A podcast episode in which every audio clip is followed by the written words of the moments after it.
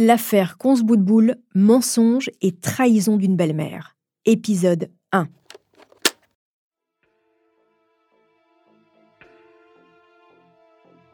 Un couple à la dérive entre le monde des courses hippiques et le barreau de Paris. Des mensonges à n'en plus finir. De l'argent, beaucoup d'argent. Et un meurtre, celui de Jacques Perrault, l'époux de Dari Boudboul, célèbre femme jockey, star du tiercé dans les années 80.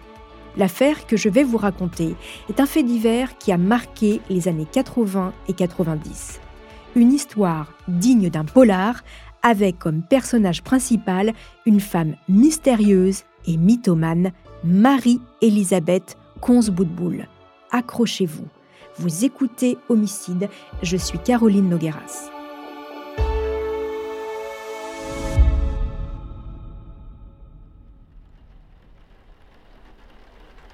Vendredi 27 décembre 1985, il est 21h. Carole Perrault, la sœur de Jacques, a passé les fêtes de Noël dans le midi de la France avec ses quatre enfants. Il pleut des cordes. Elle lit, son petit dernier dort auprès d'elle. Le téléphone sonne. Elle ne le sait pas encore, mais sa vie va basculer. À l'autre bout du fil, c'est Madame Roux, la gardienne du 29 avenue Georges Mandel à Paris. Madame Roux est affolée. Du bruit couvre sa voix saccadée. C'est Jacques, Carole, c'est Jacques. C'est grave, c'est très très grave. Vous devez vraiment venir tout de suite. Écoutez, il est 21h, je suis à 1000 km de Paris et il n'y a plus d'avion avant demain. Soyez clair, que lui est-il arrivé? Il faut lui dire, madame, il faut lui dire. Voilà, je l'ai trouvé sur le palier du premier étage, euh, mort, une balle dans l'œil. Je, connais Jacques depuis qu'il a 14 ans. Je, je l'ai vu, c'est bien lui.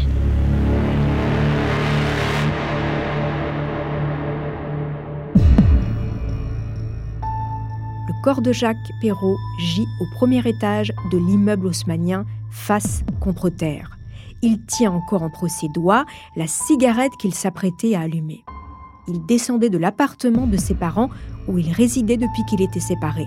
C'est une voisine qui a entendu du bruit. Après la découverte du corps, elle a appelé les secours. Selon les premières constatations des policiers, la victime a reçu trois balles de 22 longs rifles. Une dans l'œil, une dans la tempe et une en pleine poitrine. Mort sur le coup.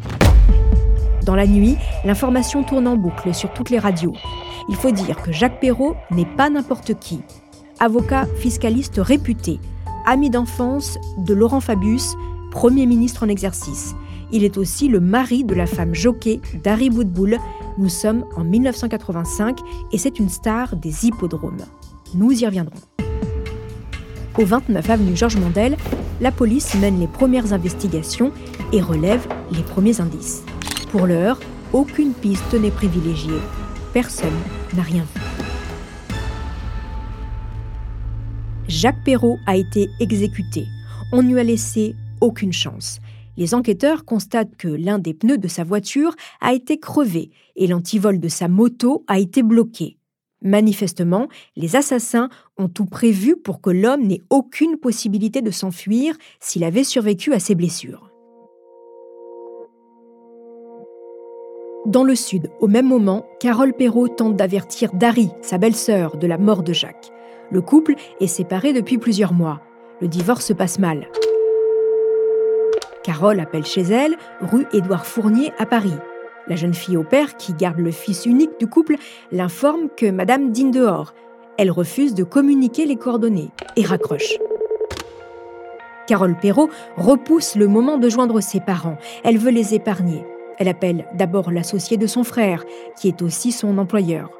Elle rappelle chez sa belle-sœur et hurle cette fois-ci Mon frère est mort, assassiné, je dois joindre Dari. La babysitter finit par lui communiquer le numéro de maître Delphi, chez qui Dari dîne. Et il répond. C'est à quel sujet? C'est personnel, c'est grave. Carole Perrault raconte dans son livre. Il refuse de me la passer. Je deviens folle. Mais pour qui se prend-elle? Elle joue les vedettes. Je réprime ma colère et j'insiste pour lui parler. J'entends. C'est une blague Mais finalement, ta femme arrive en geignant et en répétant. C'est une plaisanterie? À la nouvelle, elle prononce c'est affreux et me repasse le maître de maison. J'en ai assez de ce cinéma. Ils n'ont qu'à aller sur place, avenue Georges Mandel. Je raccroche.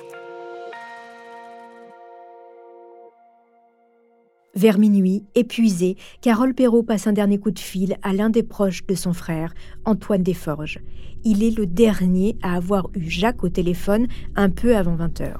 Avec lui, les dernières minutes de la victime se dessinent. Il est donc 20h quand Jacques Perrault quitte son appartement pour rejoindre Antoine Desforges.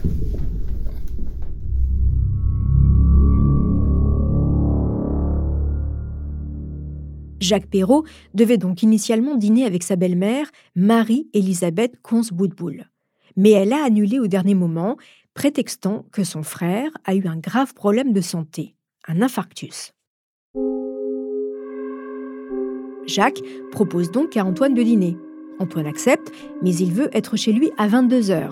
Pas question de rater l'émission littéraire hebdomadaire de Bernard Pivot. Les deux hommes ont donc convenu de se retrouver dans un restaurant du 17e arrondissement. Sauf que Jacques n'est jamais venu. Antoine ne s'est pas inquiété. Il s'est dit que son ami avait fait une rencontre féminine. Jacques Perrault est un homme à femme. Au moment de sa mort, on lui attribue trois liaisons. Il les aime et elles lui rendent bien. Les enquêteurs résument l'homme par cette formule simple et simpliste, cavaleur et cavalier. Parce que l'autre passion de Jacques Perrault, ce sont les chevaux. L'ambiance des courses hippiques, la joie des parieurs dans les gradins des hippodromes, l'odeur des écuries, le mâche-fer qui colle aux bottes, le froid qui vous pique lors des séances d'entraînement au petit matin à Maison Lafitte. Jacques Perrault monte en jockey amateur.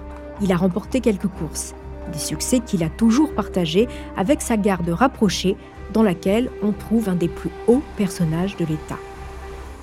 Âgé de 38 ans, spécialiste des problèmes financiers, il était, de la vie générale, un homme tranquille et un avocat sans histoire. Le Premier ministre Laurent Fabius, dont c'était un ami d'enfance, a rendu visite cet après-midi aux parents de Jacques Perrault. Jacques Perrault et Laurent Fabius se sont rencontrés sur les bancs du lycée Janson de Sailly. Cet établissement public UP du 16e arrondissement a vu passer de nombreuses futures personnalités, hommes politiques, acteurs, avocats, journaliste, homme d'affaires, héritier de grands groupes industriels. Les deux hommes ont suivi des chemins différents sans jamais se quitter. Jacques est devenu avocat fiscaliste, Laurent est entré en politique.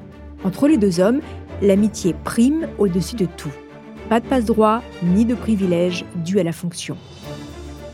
En 1982, trois ans avant sa mort, Jacques Perrault, 36 ans, est un homme accompli professionnellement mais côté vie de famille, il envie la stabilité de ses amis, déjà tous mariés et parents. C'est à cette époque qu'il croise sur un champ de course Dari Boudboul, de 13 ans, sa cadette. Dari Boudboul, petit bout de femme au visage de caractère, entourée de longs cheveux bruns. Très à l'aise devant les caméras, elle n'a pas sa langue dans sa poche. Fille unique d'une avocate internationale installée en Suisse, elle est une cavalière hors pair, la plus jeune championne de France de concours épique, trois fois cravache d'or et jockey fétiche des turfistes. Jacques Perrault est fasciné par ce monde. Elle lui résiste, il la séduit. Très vite, Dari tombe enceinte. Jacques décide de se marier. La garde rapprochée de l'avocat trouve ça un peu rapide, mais l'homme veut se poser, être père, et à ce moment-là, Dari coche toutes les cases. Elle est riche, elle a fait des études et surtout, elle est cavalière. Le mariage, justement, a lieu le 29 avril 1982 au pavillon des oiseaux dans le bois de Boulogne. Laurent Fabius est le témoin du marié. L'ambiance est à la fête. Mais Dari signe la première d'une longue série de crises de jalousie. Elle tente de mettre dehors une jeune femme dont elle avait vu une photographie au domicile de celui qui est à présent son époux. Dès le lendemain, le jeune marié confie à sa sœur Je crois que je viens de faire une connerie.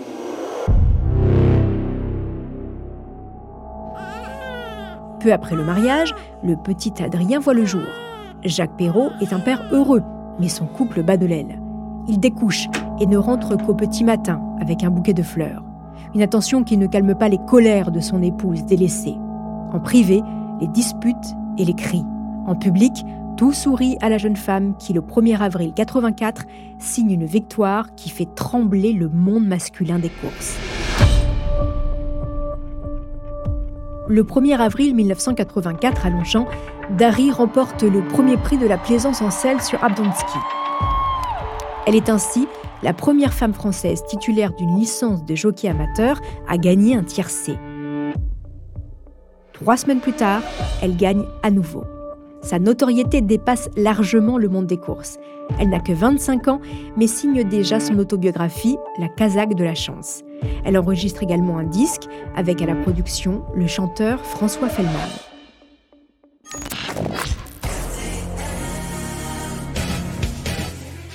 Elle est invitée sur tous les plateaux de télé. C'est une people, comme on dit.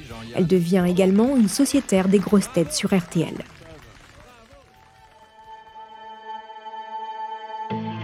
La popularité de Dari ne pense pas les blessures de sa vie maritale. Au désintérêt succède une certaine forme de mépris. Les deux époux se révèlent très différents.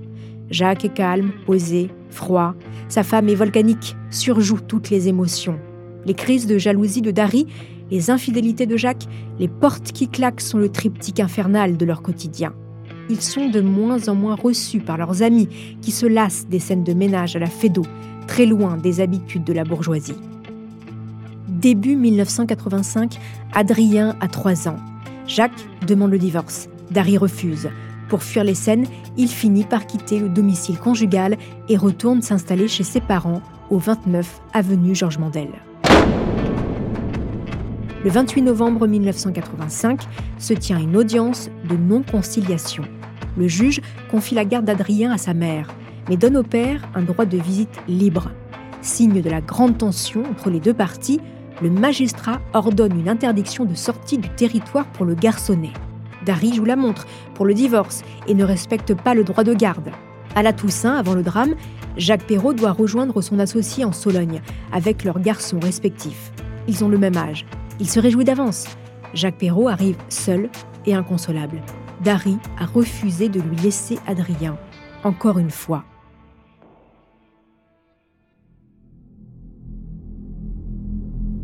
Les proches s'inquiètent, il pleure, et ce n'est pas son genre à Jaco de s'effondrer en sanglots.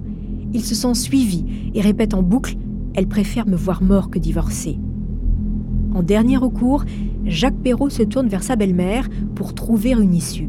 Marie-Elisabeth Consboudboul. C'est une ancienne consoeur du barreau de Paris. Elle ne l'a jamais aimé. Pourtant, il en est persuadé, c'est elle qui va l'aider à mettre fin à ce calvaire conjugal.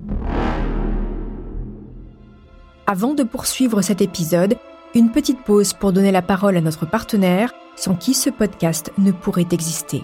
Restez avec moi, on se retrouve juste après.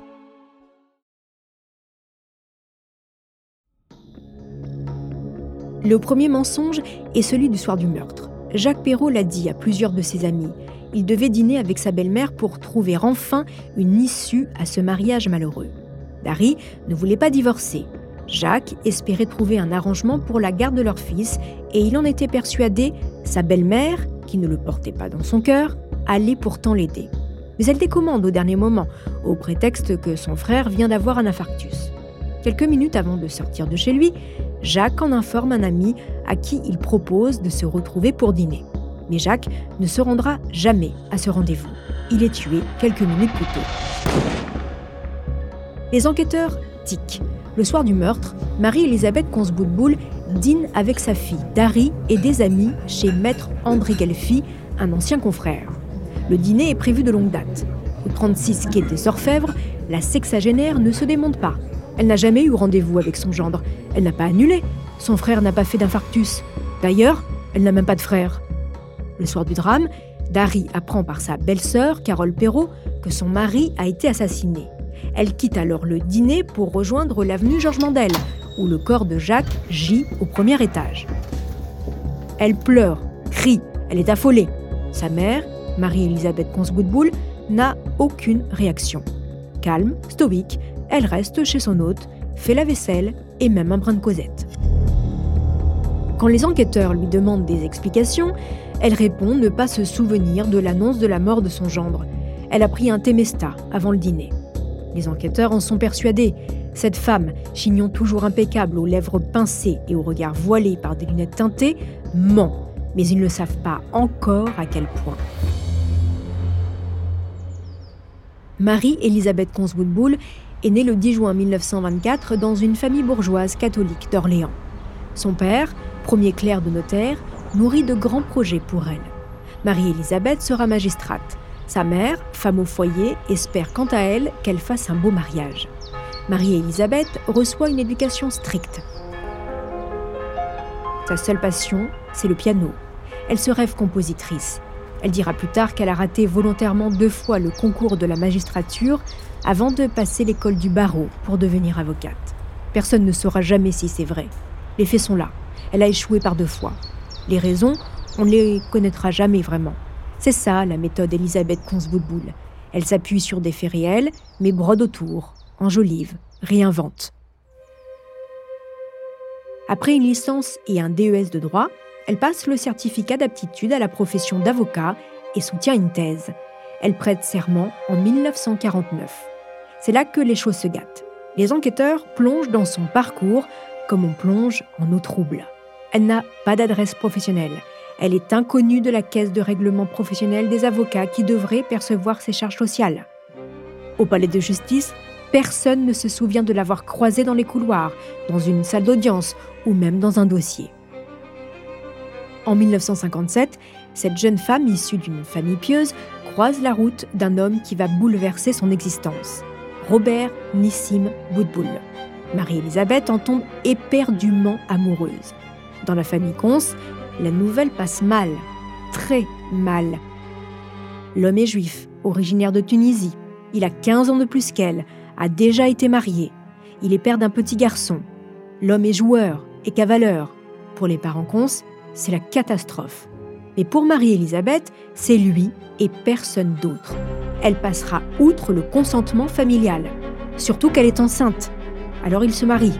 Le 28 septembre 58, Dari, une petite fille, voit le jour. Dari n'a jamais connu son père, ou très peu. Il est mort quand elle était bébé. Au fil des ans, les versions changent. On parle d'un accident d'avion, de noyade, mais la vérité est tout autre. C'est le journaliste Arnaud Bizot qui la découvre. Le père de Dari Boudboul est vivant. Il habite dans le 17e arrondissement de Paris. Il n'a jamais vraiment coupé les ponts avec son épouse. Il voit même son petit-fils Adrien dans les jardins du Ranlag. Le journaliste trouve son numéro dans l'annuaire, l'homme répond à ses questions, l'interview paraît dans la presse et Dari semble découvrir l'existence de ce père. Des retrouvailles sont même organisées entre le père de 73 ans et sa fille Dari devant les caméras dix jours après le meurtre de Jacques Perrault. Les retrouvailles officielles de la famille Boudboul. Nous sommes le 5 janvier 1986 au journal de 20h d'Antenne 2.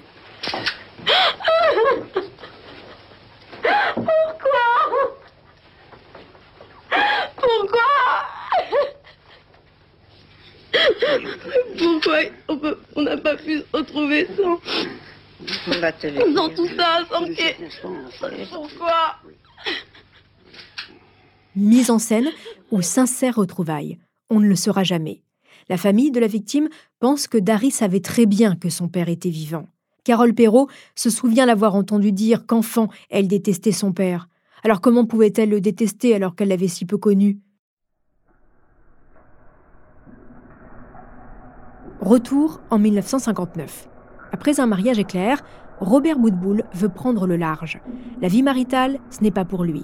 Pour Marie-Elisabeth, sa femme, le coup est rude. Elle fait tout pour garder auprès d'elle l'homme qu'elle aime, mais rien n'y fait. Elle accepte qu'il parte, mais refuse d'avouer la vérité à sa famille et ses proches. Reconnaître auprès de ses parents que la mésalliance est soldée comme il l'attendait par un cuisant échec? Jamais. Elle met alors en place un incroyable scénario.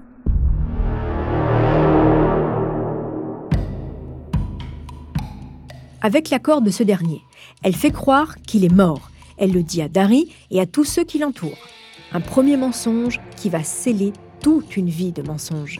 En 1988, devant les caméras, entre deux embrassades déplorées entre le père et la fille, Marie-Élisabeth adresse un étrange message au juge d'instruction chargé de la mort de son gendre. Si Jacques m'avait parlé de ce dossier, je lui aurais dit Vous touchez à de la dynamite, ne touchez pas. Aujourd'hui, avec la disparition de Jacques, je pense que la police saura suivre du regard il faut aller rechercher. Personnellement, euh, j'ai une idée, j'ai une idée, mais je ne la dirai jamais parce que je ne parlerai jamais plus sur ce dossier. Je n'ai déjà pas parlé, je me suis laissé radier.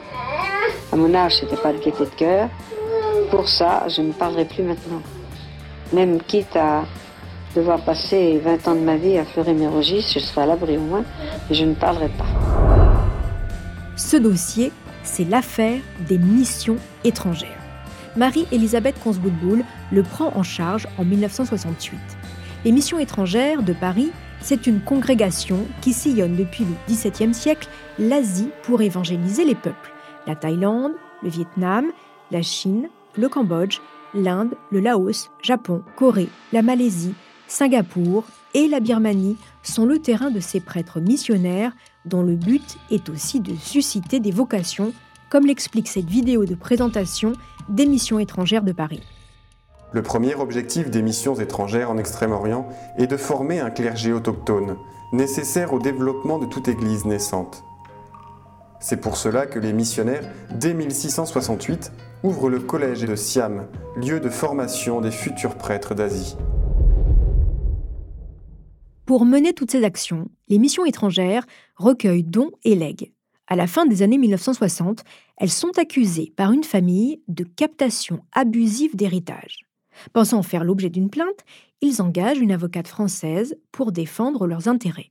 Selon le père Guillaume Haro-Carénan, le porte-parole de l'association, pendant des années, Marie-Elisabeth Consboudboul va faire semblant de travailler sur ce dossier. Écoutez-le dans l'émission Faites entrer l'accusé. Elle a commencé à fournir des, documents qui se sont avérés d'ailleurs être des faux, hein, ou bien des carbones de documents prouvant qu'elle poursuivait le cas, que la famille n'avait pas du tout abandonné sa revendication d'origine, et que euh, le, cas était jugé d'appel en appel à Rennes, à Paris, même à Copenhague, etc. Et que finalement, c'est le tribunal européen de la Haye qui devait juger l'affaire. Donc elle a produit un certain nombre de documents qui se sont avérés, défauts. Et elle a demandé aussi des honoraires, d'ailleurs conséquents, euh, sur une douzaine d'années. Entre 1968 et 1981, Marie-Elisabeth Consgoodbull touchera 12 millions de francs, soit plus de 4 millions d'euros des missions étrangères de quoi mener la grande vie. Elle achète un appartement sur le très chic boulevard Henri Martin et commence à acquérir des chevaux pour Dari, cavalière passionnée et douée. Elle accompagne sa fille sur les champs de course. Sa Bentley, conduite par un chauffeur, ne passe jamais inaperçue. Dans le même temps, elle se retire provisoirement du barreau. Auprès de certains, elle évoque des raisons médicales, Auprès d'autres, elle parle d'activités incompatibles avec la profession d'avocat. Le système est bien rodé. L'émission continue de verser des honoraires sur un compte suisse dans lequel elle vient piocher. En France, elle gagne peu. Personne ne trouve sa louche. Pas même la société d'encouragement des courses qui l'autorise à porter ses couleurs de propriétaire agréé et qui doit s'assurer de sa solvabilité. À cette époque, Marie-Elisabeth Woodbull possède quatre chevaux, dont le crack Abdonsky, sur lequel Dari remportera son premier tiercé. Alors comment peut-elle financer les pensions, l'entraîneur, en payant si peu d'impôts? Nul ne le sait. Madame Conswoodbull paye et toujours en cash. En 1981, la fête est finie un nouveau père supérieur prend la tête des missions étrangères. Il met le nez dans les comptes, décide de couper le robinet et de saisir le Conseil de l'Ordre des avocats. Le 3 novembre 1981, Marie-Elisabeth Conswoodbull est radiée de l'Ordre des avocats pour escroquerie. La sanction est irréversible, sans appel et définitive. Elle est désormais interdite d'exercer. Jacques Perrault, le mari de Dari, avait fait sa propre enquête. Il savait pour le père de Dari. Quelques semaines avant sa mort, il avait contacté Robert Boutboul et l'avait même rencontré. Il savait aussi pour le dossier des missions étrangères qu'il a consulté au Conseil de l'Ordre. C'est pour ça qu'il avait sollicité un rendez-vous avec sa belle-mère. La suite, vous la connaissez. Revenons au mois de janvier 1986. Le 6 janvier, nous sommes au lendemain de la diffusion de l'interview de Marie-Elisabeth Consbout-Boule à la télé. Elle est convoquée au 36 quai des Orfèvres. Là encore, elle ne se démonte pas. Oui, elle a détourné de l'argent, beaucoup d'argent, mais c'était pour le compte du Vatican. En garde à vue, les heures s'égrènent vite et la principale suspecte tient bon. Elle perd les enquêteurs en référence internationale et pistes invérifiables, évoquant du bout des lèvres des dossiers explosifs centrale nucléaire au Gabon, vente de mercure dans les pays d'Afrique, chute de la banque Ambrosiano en Italie, la mafia des courses, les achats de chevaux par des émirs. Marie-Elisabeth distille gros mensonges et bribes d'éléments factuels avérés dans une sorte de gloubi-boulga indigeste. Les enquêteurs tentent sans succès de la ramener sur le terrain des faits. Ce qui les intéresse, eux, c'est pourquoi le soir du meurtre, elle dînait ailleurs alors qu'elle avait rendez-vous avec son gendre. Eh bien, elle nie et reste sur sa position.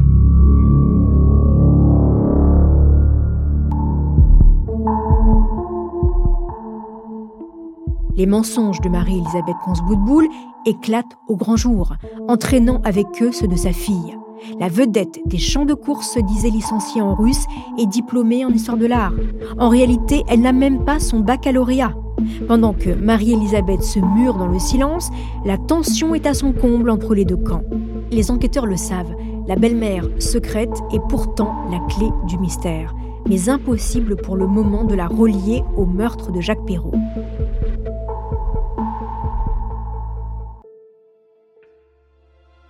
Avant de poursuivre cet épisode, une petite pause pour donner la parole à notre partenaire, sans qui ce podcast ne pourrait exister. Restez avec moi, on se retrouve juste après.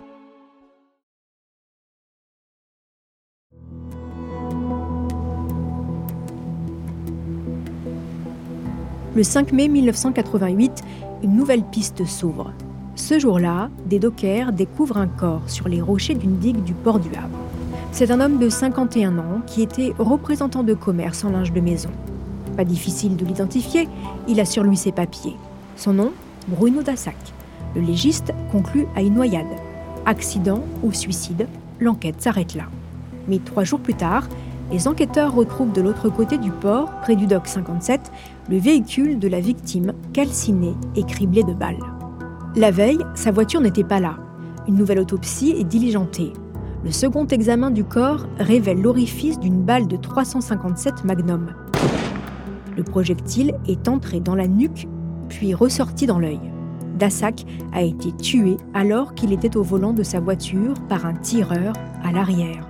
C'est la signature d'un crime du milieu.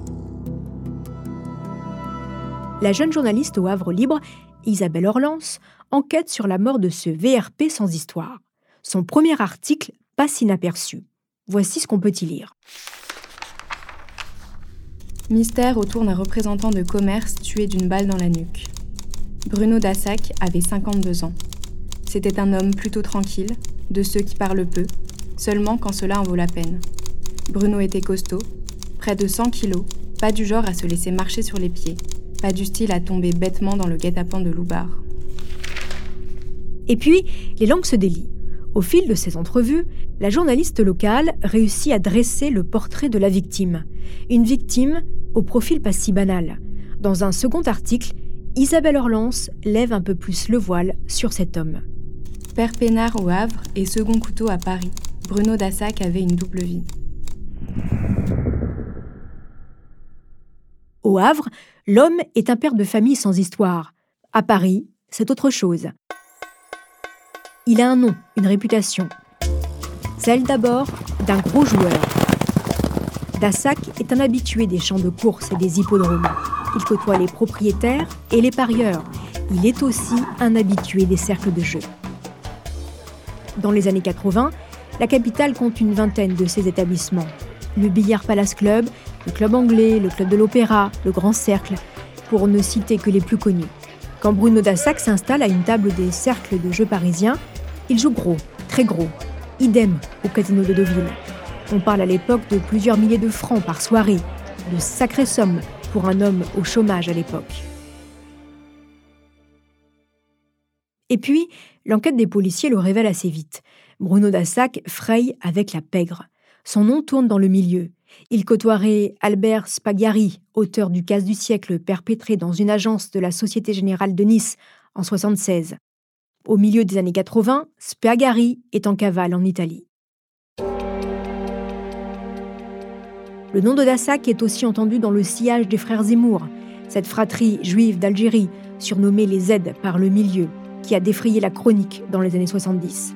Il contrôle le milieu parisien du proxénétisme en faisant main basse sur les hôtels de passe, les bars à prostituées et les cabarets.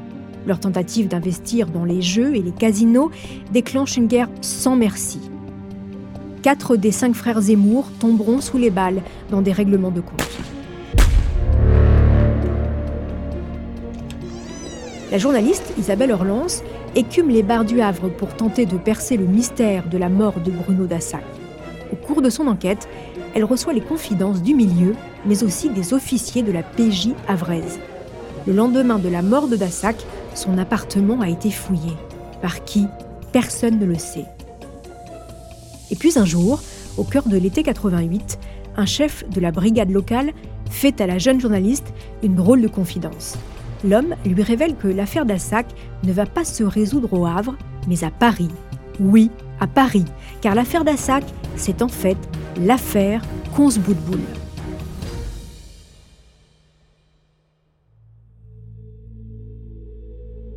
Avant sa mort, Bruno Dassac aurait confié à un proche Dans l'affaire Consboudboul, j'ai fait une grosse connerie.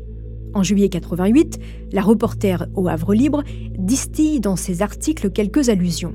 Elle informe la PJ de Rouen de ses découvertes, mais personne ne la prend au sérieux. La PJ de Rouen et celle du Havre ne semblent pas communiquer. Isabelle Orlance finit par jeter l'éponge après une rencontre avec la mère de Bruno Dassac. Celle-ci la menace clairement. Un jour, vous traverserez au carrefour, vous serez renversé. Tout le monde pensera que c'est un accident. Ça n'en sera pas un. Et on vous oubliera. Voilà ce qui vous arrivera si vous ne stoppez pas votre enquête. En septembre 88, Isabelle Orlance quitte Le Havre et rejoint la rédaction de l'Union de Reims.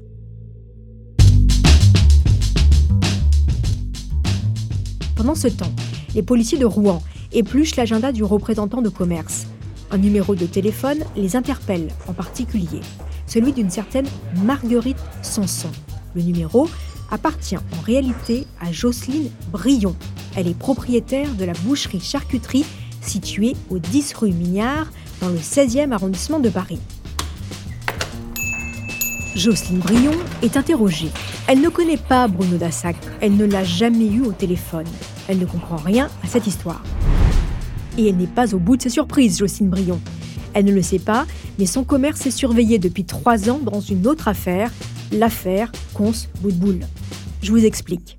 En 1986, quelques semaines après la mort de Jacques Perrault, sa sœur aînée raconte à la cadette de la fratrie, Carole, qu'une de ses amies voit très régulièrement Marie-Elisabeth Consboudboul passer de l'autre côté du comptoir de Madame Brion pour répondre au téléphone.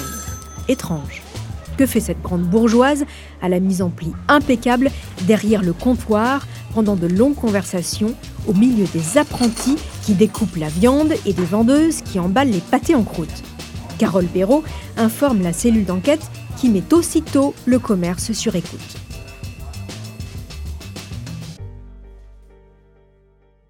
Mars 1989. Trois semaines après le passage des policiers de Rouen, le Quai des Orfèvres convoque la charcutière.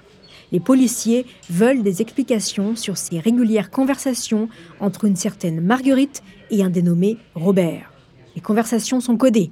On y parle dégâts des eaux, loge P2, trafic de mercure. Jocelyne Brion nie puis finit par craquer. Oui, elle met sa ligne de téléphone à disposition de sa cliente Marie-Elisabeth Consboudboul. Dans la foulée, elle révèle aux enquêteurs que des policiers de Rouen sont déjà venus l'interroger. Les enquêteurs parisiens lancent une diffusion interne pour identifier les collègues de Rouen qui les ont précédés rue Mignard. Il ne faut que quelques jours pour que les deux services se parlent et fassent le lien entre les deux affaires. La mère de Bruno Dassac identifie la voix de son fils. Robert, c'est lui. Marguerite, c'est Marie-Elisabeth Consboudboul. Bruno Dassac contactait Marie-Elisabeth Consboudboul d'une cabine de téléphone public du Havre. En plus du numéro de la charcutière du 16e, il compose à plusieurs reprises celui d'une banque à Genève, en Suisse. Il y possède un compte sur lequel il a reçu deux versements pour un total de 140 000 euros provenant du compte de Marie-Elisabeth Consboudboul. Ça y est, le lien est fait, enfin.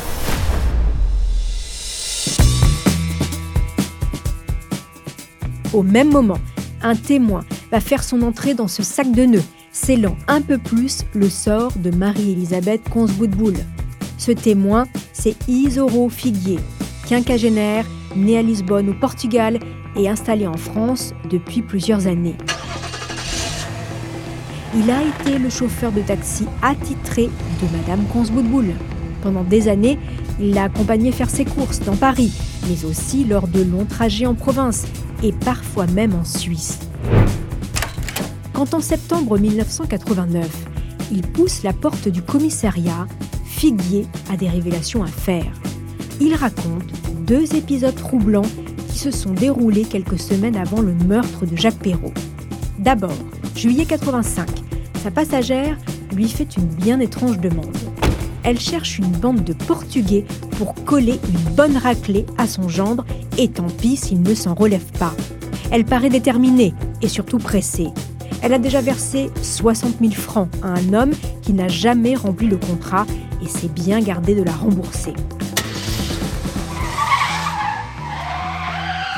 Et puis, plus tard, le chauffeur se souvient d'une course, pas comme les autres. Un jour, elle m'a demandé de venir la chercher chez elle, d'être là à 14h pour l'emmener faire des courses dans Paris. En arrivant au Trocadéro, elle m'a demandé de prendre la ligne Kléber. J'ai vu qu'elle regardait par la vitre comme si elle cherchait quelqu'un. J'ai vu un homme sur le trottoir qui avait l'air d'attendre quelqu'un. Elle m'a demandé de m'arrêter à ce moment-là. Elle est descendue de la voiture avec à la main un paquet dans un sac en plastique noir. Elle lui a serré la main, ils ont parlé très peu de temps et elle est remontée dans la voiture sans le paquet. Ensuite, on est reparti faire des courses chez Fauchon et on est allé dans une église à Paris. J'ai été frappé par le contraste énorme entre l'apparence de cet homme et le chic que Madame Boudboul représentait pour moi, comme beaucoup de clientes du 16e arrondissement. L'homme sur le trottoir, c'est Bruno Dassac. Toutes les pièces du puzzle s'emboîtent. Et si Marie-Elisabeth Consboudboul avait payé Bruno Dassac pour assassiner son gendre?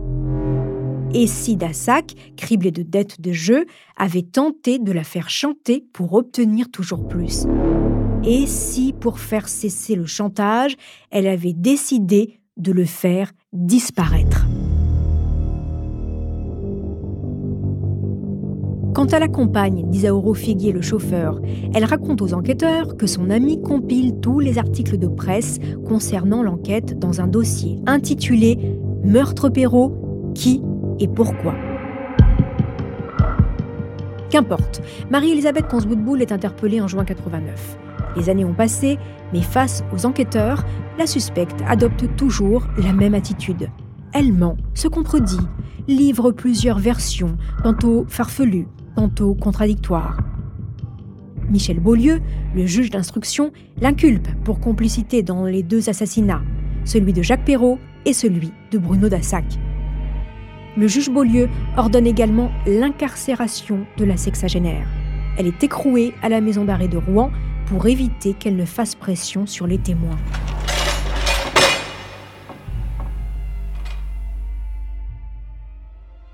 Avant de poursuivre cet épisode, une petite pause pour donner la parole à notre partenaire, sans qui ce podcast ne pourrait exister.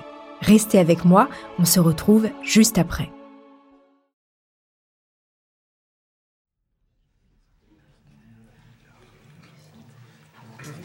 Le 2 mars 1994, tous les regards sont braqués sur Madame Conce. Chemise boutonnée jusqu'en haut, gilet en laine, jupe droite. Les médias sont en nombre, les ténors du barreau aussi. Maître Bernard Prévost assiste l'accusé. Olivier Schnerb défend Dari coincée entre la famille de Jacques Perrault et sa mère dans le box des accusés, dont elle continue à défendre l'innocence. Dari, une partie civile bien seule dans cet imbroglio judiciairo-familial. Henri Leclerc et Philippe Sarda se chargent de la défense de la famille Perrault. Pour ces derniers, l'attente est immense. Neuf ans après la mort de Jacques, ils vont enfin connaître la vérité. Du moins, ils l'espèrent. Affabulatrice et menteuse depuis le début, la mère de l'ancienne jockey vedette n'a pas encore livré tous ses secrets.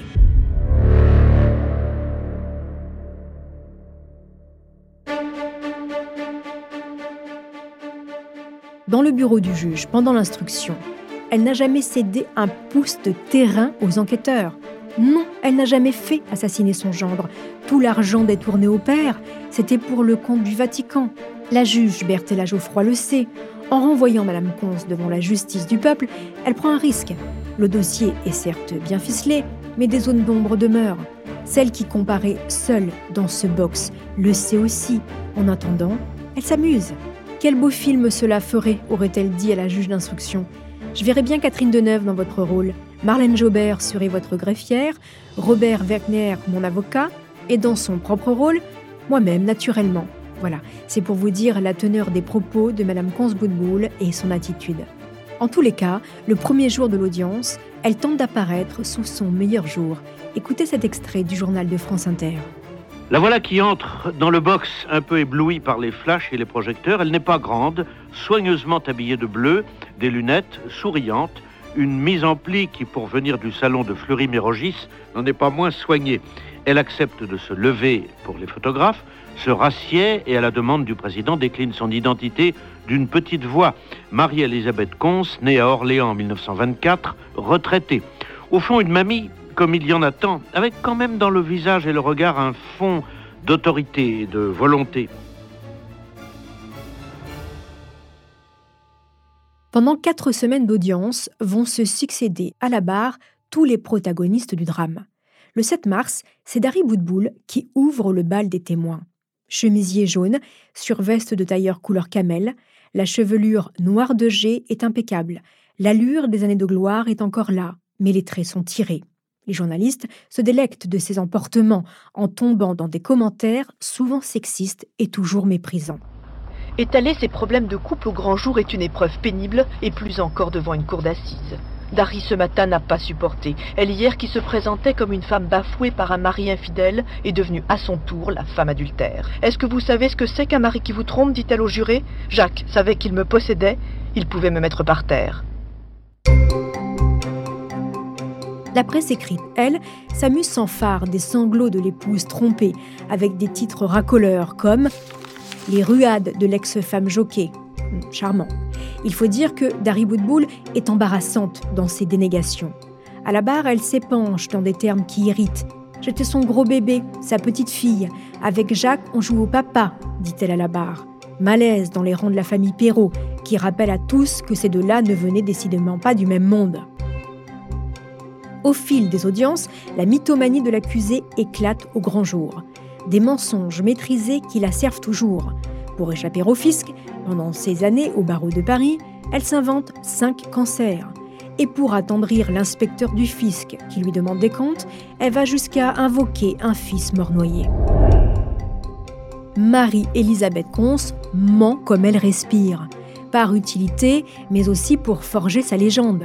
La richissime américaine, propriétaire des chevaux montés par Dari du temps de sa gloire, n'est autre que sa cousine. Raymonde Deschamps n'est pas américaine, elle sert de femme de paille à Elisabeth Cons, propriétaire de l'écurie. Hormis l'amour possessif et inconditionnel qu'elle voue à sa fille et à son petit-fils, dans la vie de Marie-Elisabeth, tout n'est que mensonge. Ses proches en amusent. L'avocat André Delphi, qui a vu ses débuts, explique même à la barre que les fables de Madame Cons divertissent dans les dîners mondains. Elle l'admet d'ailleurs elle-même au cours des audiences. Quelquefois, je brode un peu, histoire de m'amuser. Elle s'amuse et elle amuse aussi. L'écoute des conversations codées entre Marguerite Sanson et Robert dans la charcuterie de la rue Mignard suscite gêne. On y parle dégâts des eaux, indemnités. Le décalage suscite le rire elle-même lors des audiences dissimule mal un sourire permanent. Les témoins se suivent, Laurent Fabius, l'ami de toujours, les parents de Jacques Perrault, Isauro Figuier, le taxi, Madame Rion, la charcutière, l'avocat Robert Delphi qui a fait débuter l'accusé, les enquêteurs qui ont travaillé des années sur cette affaire. Au fil des dépositions qui l'accablent, l'accusé reste la plupart du temps mutique même quand sa vie est décortiquée dans les moindres détails, comme ses comptes d'abord. L'année 1985, celle du meurtre, elle retire 2 600 000 francs de son compte suisse. L'examen de son train de vie révèle qu'elle a dépensé 2 millions d'euros. Et si les 600 000 francs de différence avaient servi à payer le tueur Marie-Elisabeth Cons ne répond pas. Elle reste murée dans ses histoires de mandants, de commissions au Vatican. Elle refuse toute expertise psychiatrique. Pourtant, ça aiderait bien la Cour à percer le mystère de cette femme qu'on dit glaciale. Derrière son sourire énigmatique, Marie-Elisabeth Cons continue de garder jalousement ses secrets. Comment a-t-elle rencontré Bruno Dassac? A-t-il tué Jacques Perrault? Où est l'arme du crime? Les questions sans réponse restent en suspens au cours des quatre semaines d'audience. Le clan Cons entretient le doute comme un écran de fumée, en espérant que ce dernier, comme le veut la formule, profite à l'accusé. Mais dans ce manège tactique, il y a l'avocat général. Jacques Mouton se charge de remettre le clocher au milieu du village, en rappelant la culpabilité de la belle-mère de la victime. Le lendemain de son réquisitoire de plus de 4 heures, on peut lire dans Libération. 16 à 18 ans requis contre la pieuvre Conce Boutboul.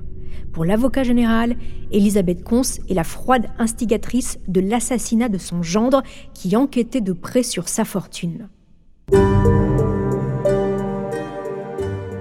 Le 24 mars 1994, les jurés se retirent pour délibérer.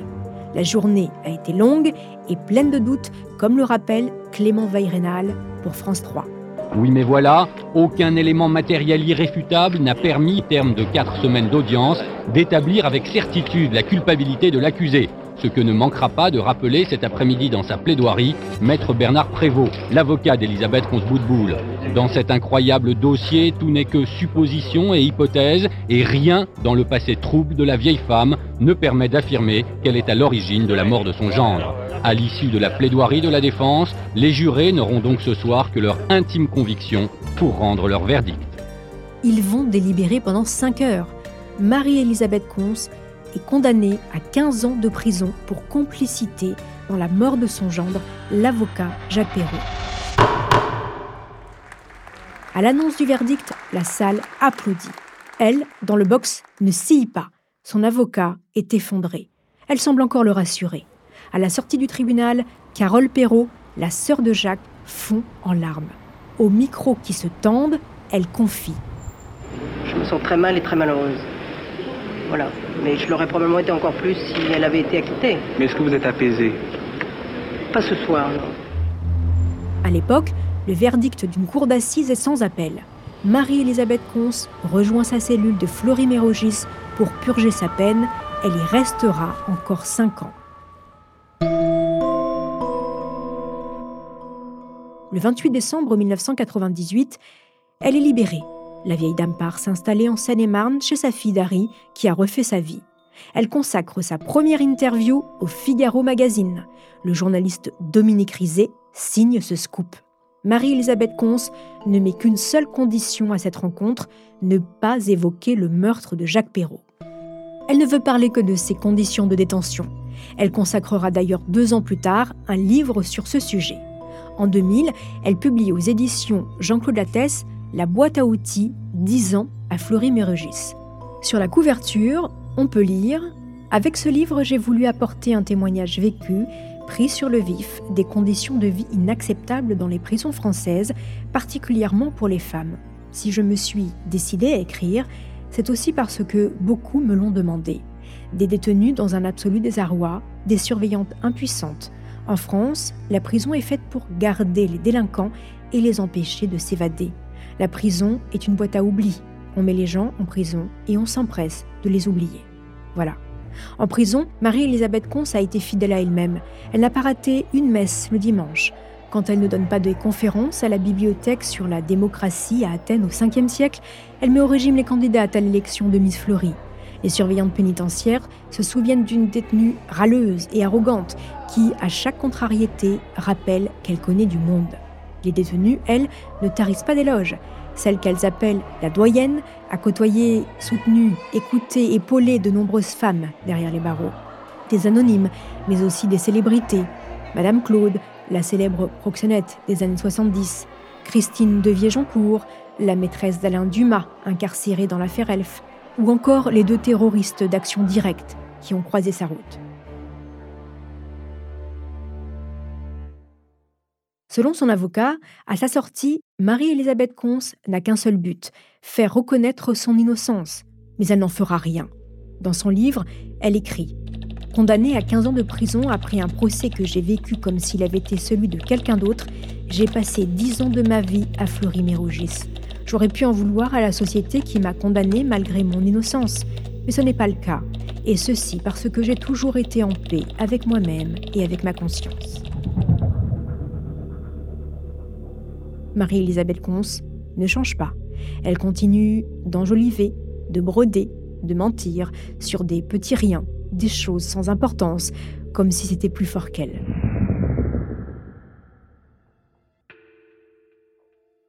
Le 15 avril 2021, elle s'est éteinte à Blois, entourée des siens, emportant avec elle ses ultimes secrets, comme autant de pièces du puzzle de cette histoire rocambolesque dont on ne saura jamais vraiment toute la vérité. Sa fille, Dari, n'a jamais pris la parole, tout comme le fils qu'elle a eu avec Jacques, qui est aujourd'hui, comme son père, avocat. Voilà, c'est ainsi que se termine cette saison de Homicide. Cette saison a été écrite par Virginie Gage et réalisée par Célia Brondeau. Merci de nous avoir suivis et merci d'être chaque mois de plus en plus nombreux à l'écoute d'Homicide.